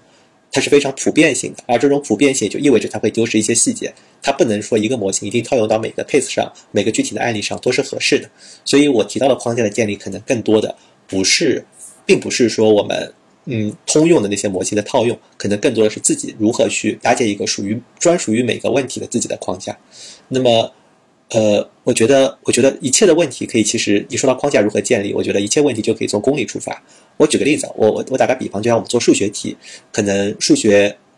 可能比方说，如果高考成绩在假设满分一百五分，一百五，可能在一百分到一百二十分这个级别的学生，我见到大家可能更多的做题方式是背一些各式各样的定理。对吧？背一些各式各样的原则，包括什么即变我不变啊这种类似的规律，包括背一些题目的套路，然后碰到题目的时候就把这个套路往上用。如果套上了，这题目就做出来；没套上就做不出来。那么其实那种套路或者这种规则，某种程度上也是一种框架。但如果说要怎么去构建或者搭的话，其实就我理解，更好的数学的学习方式，或者说是你如果要。呃，目标是为了拿满分，或者说是往竞赛方向走的话，那更根本的方式是弄清楚当中每一个定理本身是如何得到、如何推理、如何证明的，可能一直往前推，推到定义、推到公理的部分，然后通过从最基本的公理、最基本的规律，慢慢的一一点点的把每一个定理、每一个定理、每个公式都证明，然后才能得出结论。所以，呃，小白，你刚才问到的说如何问出根本的问题，最根本的问题一定就是最起始的问题，就就最根本的。比方说，我们我举个例子，对于商业来说，它最根本问题。就是我们希望解决的问题，就是应不应当投资一家企业，然后我们去探寻标准。比方说，对于一个法律问题，那么就会问我们希望实现的目标是什么，诉求是什么，然后我们根据这个目标诉求去逐次的拆解，把它的目标和诉求每一项横向、纵向的拆解，然后得出结论。呃，我觉得，比方说，如果你能 举更细的例子，我可能也可以给到更细的回答。但是我刚才是希望用数学解题的类比，可能去解释说，可能套用框架、套用技巧的区别和从根本上搭建框架的区别。就如果我们能够有一个从根本上搭建框架的能力，那么不管是做程序员也好，做咨询师也好，做律师也好，凡是一切需要框架的领域，它是一通百通的。嗯，OK，我倒给米所提一个很刁钻的话题啊。对，今天刚好结结合唐梦的这个问题，呃，对。OK，嗯，其实其实我觉得唐梦，嗯，其实我在听唐梦的背景的时候，给我感觉唐梦其实，嗯，也是一个非常追求自由哈，嗯，然后，呃，就是一看就不是那种好好上班的人，嗯，然后，但我觉得唐梦的经验里面有一个是非常值得借鉴的，呃，这个是和呃呃，尤其是和米索的操作会有点不一样哈，就是说，呃，你会观察到唐梦虽然不喜欢就是天天坐班，但是唐梦所有。想要去尝试的事情，它其实往往都是有一个机构，或者说是至少是一个我们把律师事务所作为一个厂牌吧，它往往会在，嗯，会和一个有一定积累的一个，嗯，机构里面去，嗯，做事，嗯，就其实就举个例子，像在交易，就像米索现在在呃做交易的时候，嗯。其实就是更多是在跟朋友做，然后自己琢磨。但是唐梦可能会是说白了，其实是一个以看起来以上班为幌子啊，但是实际上是一个有人带的一个状态啊。我觉得就是说，包括我在看唐梦在呃无论做 consulting 啊，说是呃以及说在可能做律师，我都会感觉到他对呃自己的自由以及说嗯。专业化这上面，我觉得他取得了很好的一个均衡，所以我其实会想把这个问题反而抛给米索。就如果说你看到塔梦的这个操作，嗯，会不会对你有更多的启发？嗯，因为我是没有这个困扰的哈。对，因为我我会很明显的会发现我自己就在不断的机构化。嗯嗯，明白。嗯，这是一个很好的问题。我觉得，其实我觉得会有啦。就比如说，呃，在一个。嗯，在一个更系统的环境当中，你去获得或者说学习相关的技能，这个肯定是最稳妥的。毕竟你带薪上班学习不好吗？当然很好啊，对吧？嗯，但是对我而言，就是呃，我个人会在什么样的情况下，我觉得这个可能对我来说有难度呢？我是不太能，就我我觉得我也没想过哈，就是说，比如说我要为了做交易，呃，要为了达到一个更高的胜率，然后选择去加入一家机构，然后让机构里的师傅带着我，呃，手把手的做。我觉得这个路径可能对现阶段的我而言，它不太适用了，因为，呃，因为其实你刚刚听到说唐梦他其实是在一个毕业其实相对比较年轻的这样的一个状态下去做了这个事儿，但是我其实已经毕业六年多了，六对，然后。我一点都不觉得，就是我现在的状态能够再让我去加到一家机构，然后跟着师傅去学，这个是我自己先把自己劝退了。如果纯要学交易这件事情的话，呃，因为我不想把它作为一个主营的业务，就是它是我的娱乐的部分，或者说它是我一个也是一个小副业的那那种心态，就是我是在用一个呃副业的心态去看待它的游戏的心态再去看待这件事情，但是我不是用一个我要把它当成一种职业的心态。去看待的，所以在心态上，我觉得我和唐梦是有差别的，嗯，因为我有其他的事情，交易它不能成为我本职的工作，然后这是第一点，第二点是，呃，我自己感觉是，比如说对交易这件事的态度，嗯，其实我更多的是偏，比如说你刚刚说的策略，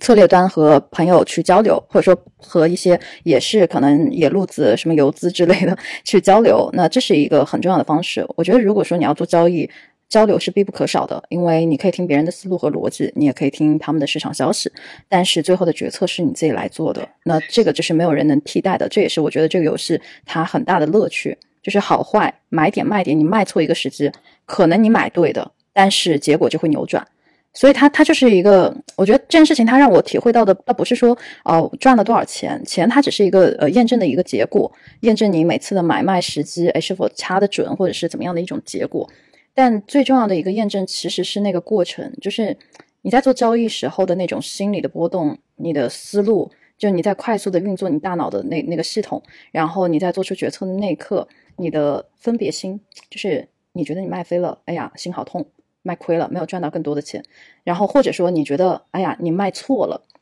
心很痛，结果他回来了，对不对？你就割肉割错了，然后呃，你会你会感觉到想要拍断大腿等等，就这些情绪其实是直接的反映在你的身体里的。而我在这个过程当中，其实又会去进一步的思考，为什么自己没有做好，或者说为什么当时会这么着急，或者说为什么这个策略，嗯，我我是看错了，或者或者是他没有按照我的预期走。嗯，它是一个失控的状态，就市场它并不是一个严格按照你预期走的一个状态，所以你要一次次的去接受你的预期被打破。有时候它会符合你的预期，但有时候它会打破你的预期。而你看，就像我，我虽然只是就是业余，呃，可能把它当成一种爱好也好，或者说当成一个有的赚就就赚，没得赚就算了，就是这样的一个心态去对待的时候，我反而不会认为它是一种职业，就它更像是一种让我去又能当游戏玩。又能洞察自己的一种方式，生活方式，甚甚至你你要说生活方式都没有问题。对，所以我觉得在心态上，可能就交易这件事情，呃，它其实没有带给我一个要把它当成职业不可的这样的一个呃状态。然后这个是可以回答你刚才说的，哎，你你没有考虑过什么机构之类的吗？呃，我目前的确没有考虑过，因为我不想把它当成我的工作。我觉得，我觉得交易有件很重要的点，就是如果你一旦成了工作，你就得天天盯盘。但是我的乐趣不是在于盯盘，或者说我乐趣不是在于真正的成为一个交易员，这不是我的目的。对，就就唐梦说那句话很好，就是人是手段，不是目的嘛，对吧？那在我身上也是一样的，因为交易它只是带给你这样的一种乐趣。它不能成为你，就是我最大的工作乐趣，不是来自于交易，是来自于创作。那你交易有什么创作呢？对吧？所以这个也是我我不会考虑的一点。然后其他的，呃，其他还有什么问题？你刚还问了一个什么问题？嗯，没问题，其实就这一个问题啊。对，嗯，哎，对对，我觉得心态上不一样。就我对我对这件事情的态度，不是说要靠着它能给我发财，或者是或者是赚很多很多的钱，就有的赚不错，就是因为我认清自己。呃，因为如果你认不清自己，那么你在你在做交易的时候，你就会带着一种玩彩票的心态，就是我赌呗，我今天砸了两块钱买一张彩票，哎，看看能不能中，呃，然后中不了，那那明天再继续砸呗。但是我做交易，其实我为什么喜欢，是因为我在这个过程当中能收获到更多比比彩票更高的乐趣，啊，这是我刚才说的所有的一切，你不管是策略观察自己，还是说啊你能不能赚到钱，严格来说都是。我觉得每天能赚一点都不错了。对，你的欲望其实也是能很好的平衡的。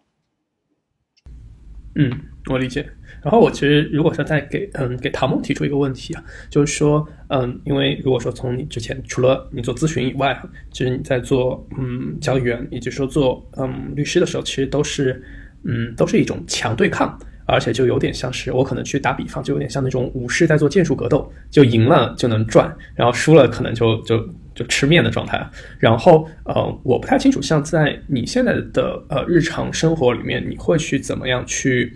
嗯衡量你的收入和开支？因为我在这种就是波动特别高的这种策略里面，我看过呃过往一些人的这种抵账，他们会采用两种完全不一样的策略，呃，一种就是因为他的收入波动非常大啊，然后还可能有时候会亏钱，所以他就会采用一个就是一个近乎没有。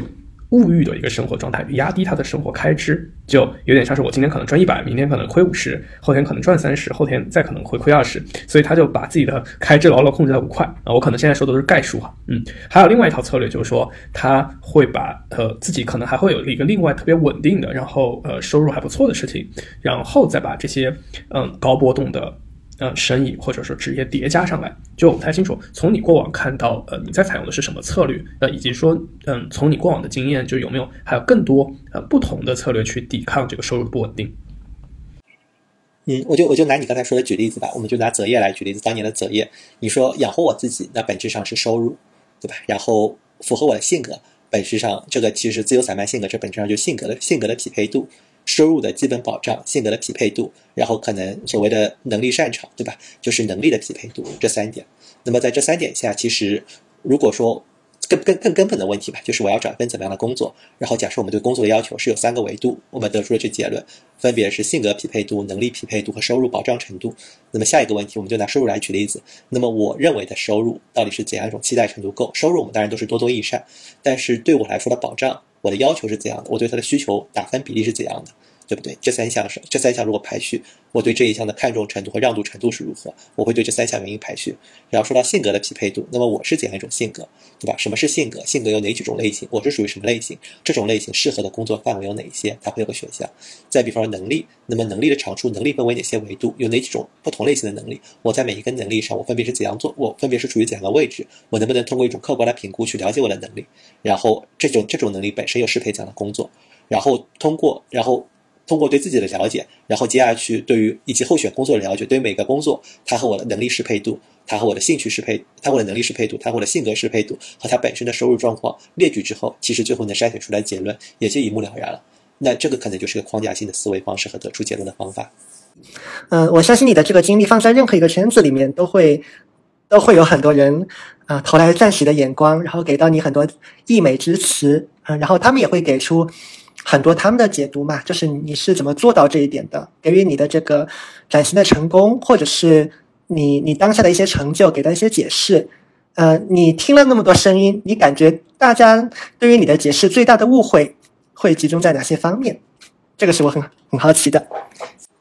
我觉得还好哎，我觉得可能最大的焦虑和危机，就我刚才讲的，可能最难的时候，对于自己成功的就做交易那段时间，因为收入太低，以至于在生计上可能会有略有发愁的一个危机。除此之外，真的完全没有焦虑和危机。当然，人都会有对成功的渴望嘛，包括说。对会希望，也不仅仅是赚钱，包括取得更多的认可，去体验更多的可能性，一定是会有这种期待和渴望的。但如果说有太多的焦虑和危机，真的真的谈不上，因为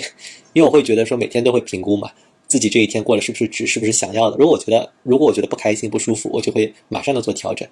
大不了，比方说有的案子我不接不做，或者有的客户我不要，或者说包括以前也是，我觉得状态不好，我就停下来把自己状态调好就行。所以真的说遇到可能危机还真没有遇到。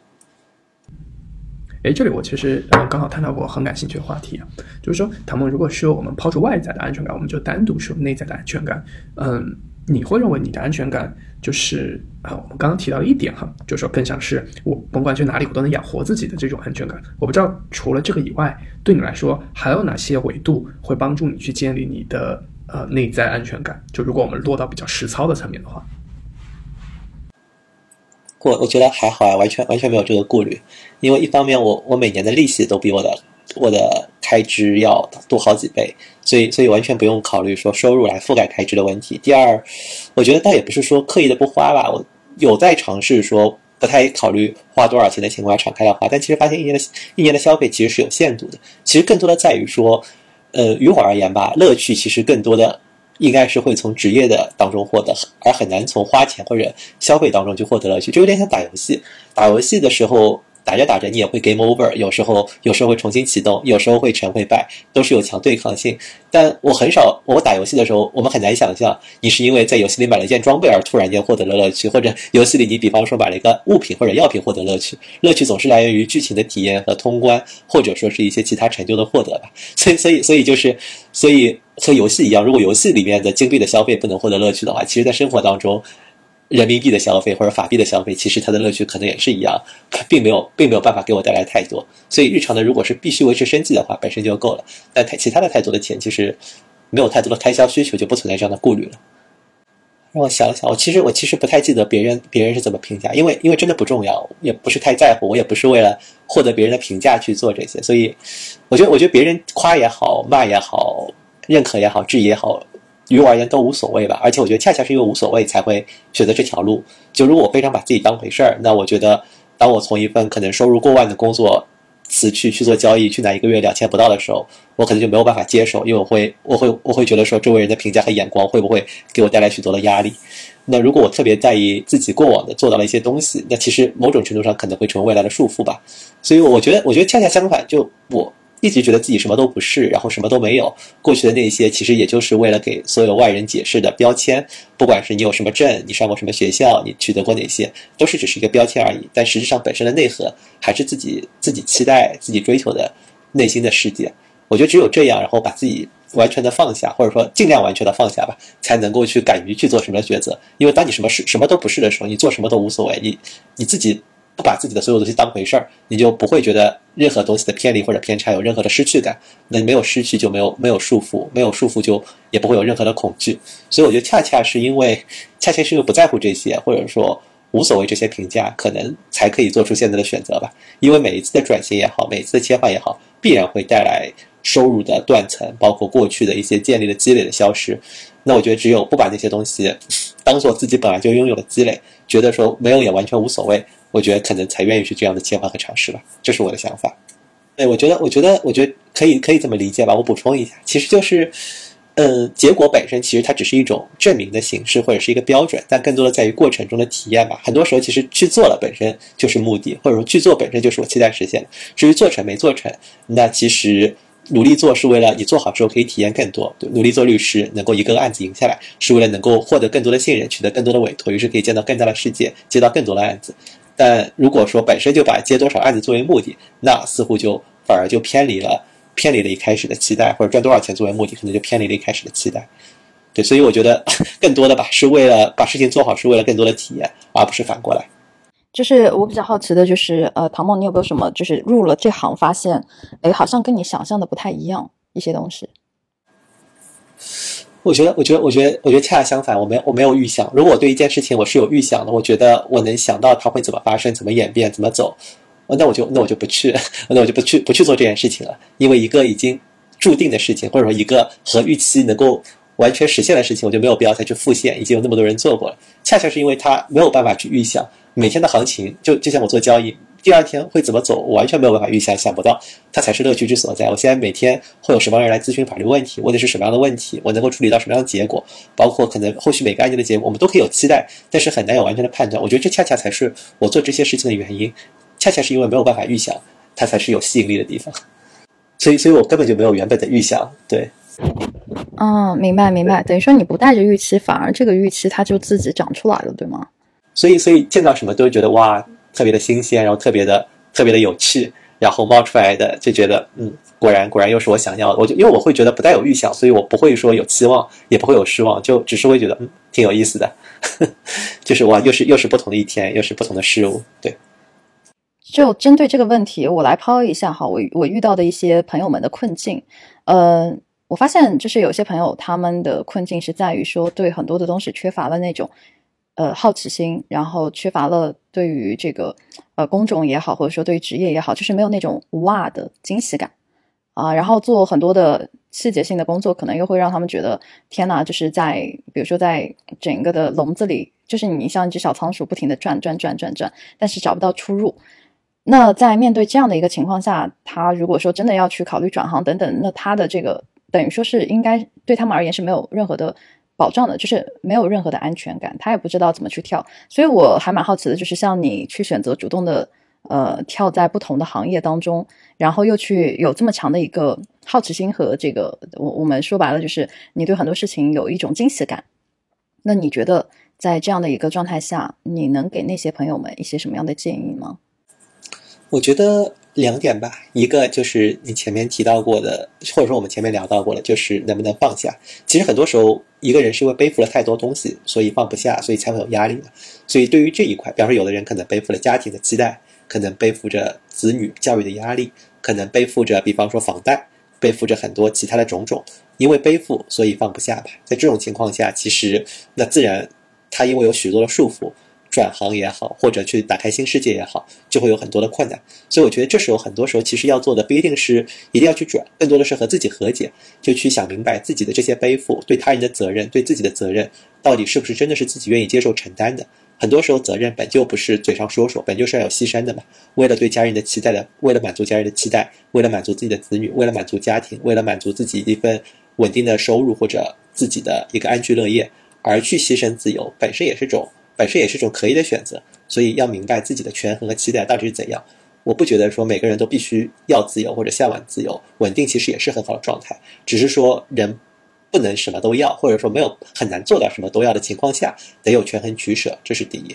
我觉得第二点的话，我觉得安全感其实因为刚提到这个字嘛，安全感其实有两种，第一种是外在的，第二种是内在的。什么概念？外在是大多数的安全感来自于，比方说我的光环的庇荫，比方说我有一个很好的。学校的背景，我有一个很好的工作的平台背景，我有一个很好的各式各样的名号名头，我有一个很高的收入，这些东西其实是外在的赋予你的。比方说我们的所谓的名校背景、名企业背景，这是社会的标准所赋予的；我们的收入是我们的企业所赋予的。当通过符合外在标准去获得安全感的时候，其实某种程度上它是有一种依附性的。那么这种安全感本身，它可以有。但是这种安全感本身的良好程度，其实是会随着制度的变化，或者随着随着环境的变化，可能风雨飘摇。所以说，这就是为什么当年很多铁饭碗后续会被打破，可能原先期待的可能会被辜负。但这种安全感它有一个优势，它就是比较容易实现，因为标准是既定的，也比较容易有明确的路径可以达成。但是还有一种安全感是内在的，内在就是凭借自己的内生的修炼和自我能力的提升，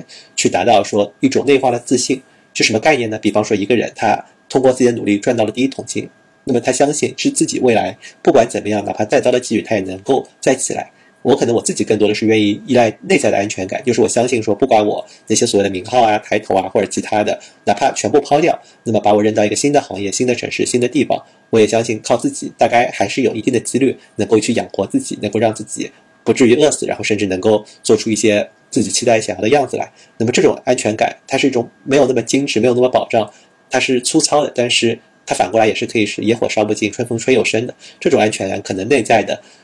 安全感，如果人的安全感来源于这里的话，那么就没有那么多的顾虑，没有那么多忧愁，然后人就可能有更多的胆略去愿意去尝试一些原先所未曾涉猎的领域。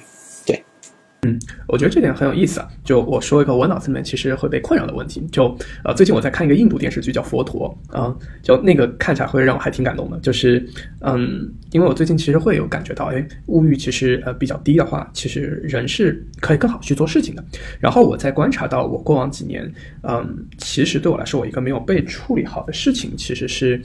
嗯，就是因为我现在其实是一个类似拖家带口的状态。然后呢，啊，我。我是没有去通过，就是类似压低呃，我我和我女朋友啊，以及说也许未来可能有小朋友，呃，反正至少现在有一猫一狗的，就是嗯，它的整体的整体就是你不是那么就是能够分分钟养活自己的状态的时候，我就会很明显的发现，呃，就是他需要的会更多，然后嗯，就不太像是我一人吃饱的时候，就嗯非常容易被满足。我不知道你会怎么样去嗯想这个问题，嗯。或者说，就是因为可能你会比我年长些，你也许也会有，就是你也会有家庭或者之类的，I don't know。嗯，我觉得我觉得恰恰相反。我觉得恰恰相反，就是因为我的我的期待就是养活自己就可以，所以我才会超有安全感。如果我的期待不仅仅是养活自己或者饿不死，我的期待是要有多多好的收入、多好的环境、多好的地位，那我对于自己的期待高了，那我觉得能力能不能达到就存疑，能力一旦能不能达到就存疑，那么这种内在的安全感就会弱化。所以其实这种安全感某种程度上是和自己对自己的评价和期待紧密挂钩的。当把自己的对自己的认知和期待放到很低的时候，安全感是很容易获得保障的。我觉得恰恰是恰恰是期待决定了。能力达到的容易性，然后决定了安全感的来源。嗯，对，就是我觉得，如果我在这个问题上戳的更深一点的话，是，嗯，就假设哈，我们做一个呃思想上面的一个小游戏的话，就是，嗯，如果有一件事情。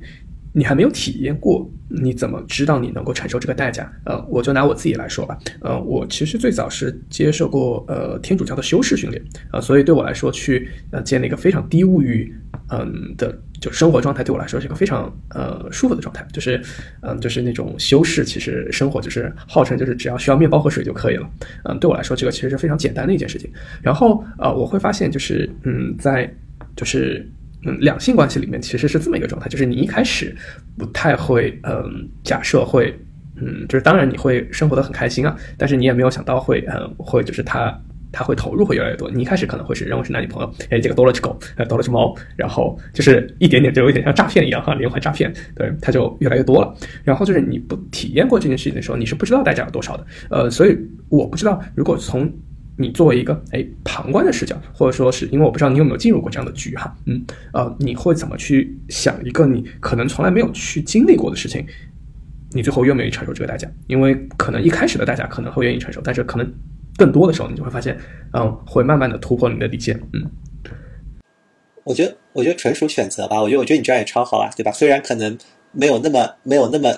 简单的低的物欲可能会有一定压力，但你看你你有别样的幸福，对吧？你有你有猫有狗有女朋友有这些你自己所期待的东西，这本身就是一个我们不说交易吧，我们称之为置换，或者本身就是一种选择嘛。我觉得只要自己喜欢这种选择，并且愿意接受这种选择，这就超级棒的。我觉得背负压力很多时候并不是一种强迫的，或者说不应该是对对对。我觉得很多时候反而是一种享受或者自愿的选择，对，所以觉得这不是问题啊，这超好的。嗯，我觉得我觉得是这样的，第一就是。还好吧，我觉得，我觉得主要是底线可能也不高。我觉得死生之外无大事，就算就算代价很重，只要活着，那大不了从头再来嘛。就我觉得，我觉得因为真的不在乎拥有，我我我是对拥有这件事情看得特别淡的人，所以就无所谓失去，不管是拥有物质还是拥有什么，我觉得我觉得都还好，这是其一。那么在此之外的话，我觉得，嗯。真的，真的就都还好。我觉得，我觉得很多时候都是活在当下吧。未来会发生什么，其实本就不是我们我们所能把握和控制的。所以每一时每一刻的积累，然后持续，然后就很好，我觉得就可以了。真的是没有想太多说未来会如何的事情。对你刚才提的那么个，我就没有什么不能承受的，都能都能承受。对对对，主要主要是不能承比这些不能承受的事情有太多，也不是我们自己能够所安排的。假设说哪一天突然来了战争，哪一天突然有了地震，那这些包括哪一天突然有了意外的，我们所天灾人祸，这都不是都不是我们能都不是我们能承受的。那在此情况下，我觉得如果我们也必须得面对的话，那对于现在的这个情况来说，其实相比之下都不算什么。所以我觉得没有什么没有什么不能承受的，真的都还好。其实我觉得唐梦你在某某某某些程度上跟我的跟我的人生哲学有点相似，不要脸的蹭一下。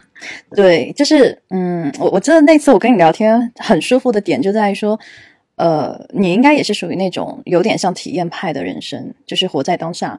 我不知道洞察对不对哈？对，就就可能更多的是 OK，我好不容易来世间走一趟，那我肯定要带着满满的体验，然后再。幸福的死去，就我属于这样的一个状态。至于说什么节点，哎，可能我生命终结，或者说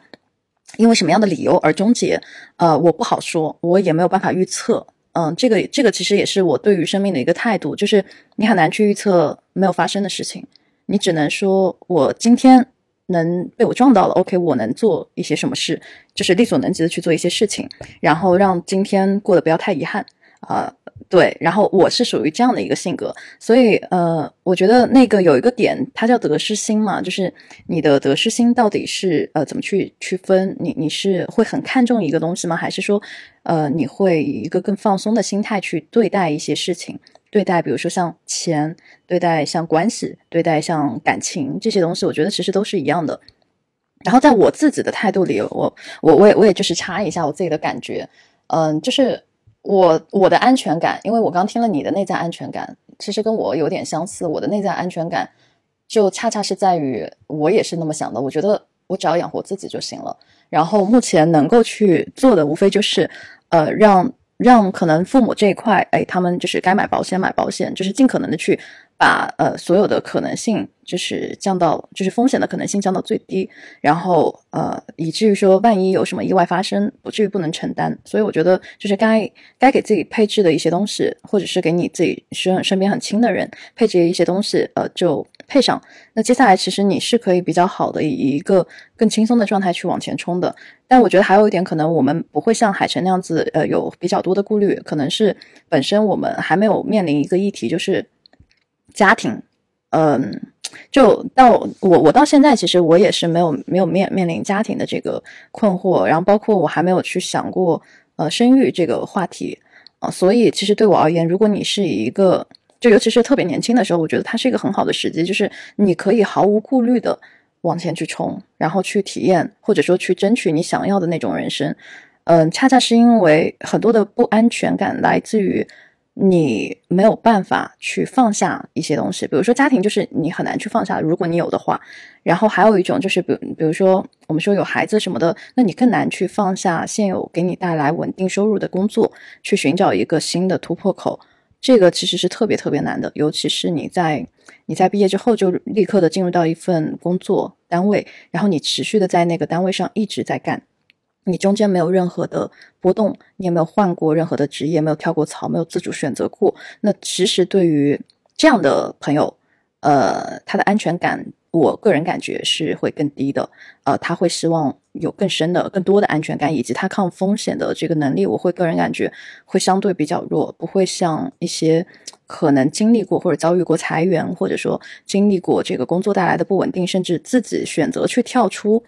这种呃职业或者是公司去寻求另外的那种工作的人，呃，所更就是他那个安全感所更强，因为他没有经历过波动。那如果你没有经历过波动，你告诉我你怎么去抵御风险？你都压根不知道风险是什么。所以，其实我们刚才在讲那个关于这块的时候，我感触还是蛮深的。我觉得，我觉得怎么样都要给自己去。寻找一种呃，不管是风险也好，或者说能够让你有过有产生波动的这样的一个体感，我觉得很重要。而做交易其实是带给我这样的一个波动的。虽然我本身其实呃经历就很动荡、很波动，但是我觉得做交易它其实是一个更及时的波动，然后直接反馈到我的身心上，所以我反而会更加的释怀。就是因为你经历过了波动，你也知道你最大的回撤是多少。啊，你也知道你在什么样的情况下你承受不住，你会选择放弃。啊，你的止损线到底是在哪里？然后你的盈利的线到底是在哪里？所以在在这样的一个来回的测试过后，我会发现我对自己好像有了更多的一些了解和理解。对，所以这这个可能就是交易带给我乐趣。当然，具体的方法论，我觉得其实海生刚刚有说，因为为什么不选交易机构？我觉得其实我跟唐梦你学就可以了。我觉得我还可以跟你交流一波。对，嗯，因为我觉得交流其实很重要。对，倒倒倒不是哈，就是跟跟你抄作业，而是我觉得交流很重要。呃，就是尤其是在做做一些波动性比较大的事情，如果说呃你没有底气，或者说你还没有尝试过这种呃风险，我觉得这个时候就是我我其实进入交易这行并不是靠我自己一个人钻研的，一定是被人带的，只是那个人不是什么机构的老师什么的，而是说可能身边的一些朋友，然后我跟他们交流之后，哎，我我我看了一下他们的逻辑分析，然后跟他们聊，然后觉得 OK 可以。然后我才开始去进行交易这样的一些操作的，所以我觉得，如果说你要低成本的方式去尝试一个新的行业，找有经验的朋友去先交流，然后一点一点的先先去小的小步的试错，呃，然后你你要先打开这个打开这个领域吧，就不管你是不是做交易，还是新开启一个行业，还是对哪个行业好奇，我觉得你都要先动手上手，先去尝试，尝试过后你才来说。OK，这个东西你到底合不合适自己，然后喜不喜欢？我觉得可能在这样的一个呃思路下，你要去开启一个新的行业，会相对来说成本测试会更低，而且这个效果可能未必是你想的那么糟糕，可可能就是副业就出来了。对，这个是我自己的一个想法。我补充一两句吧，正好你刚才谈到这个，觉得我觉得不是每个人都非要经历波动，或者非要经历。挫折或者非要经历各式各样的变动，我觉得，嗯，完全可以有各种选择。只是说每个人都要理解，他其实看羡慕别人的同时，他其实也拥有别人所没有的，对吧？比方说很很幸福美满的家庭，比方说很很棒的孩子，比方说可能某种某种有趣的经历或者怎样。我觉得，我觉得每个人都会有自己所得的，但，嗯，所以也不用去羡慕别人。但如果真的觉得对现状不满，想要改变，那么。明确好自己愿意承受的代价，想清楚了，那勇敢去尝试，其实也没有什么害怕失去的。我觉得更多是想说这些，对的。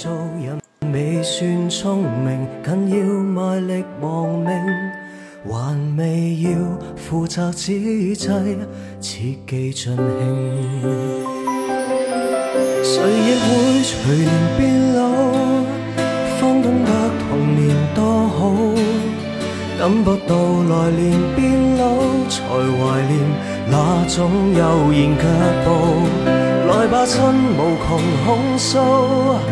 快识穿源头的污糟。这段少年时间既然昂贵，大好青春要尽耗。记住要共最美的人分享每个夜晚。别忘掉，原是靠坚持医好每个伤患。几时有力挺起胸膛，即管好好作反，无惧雨水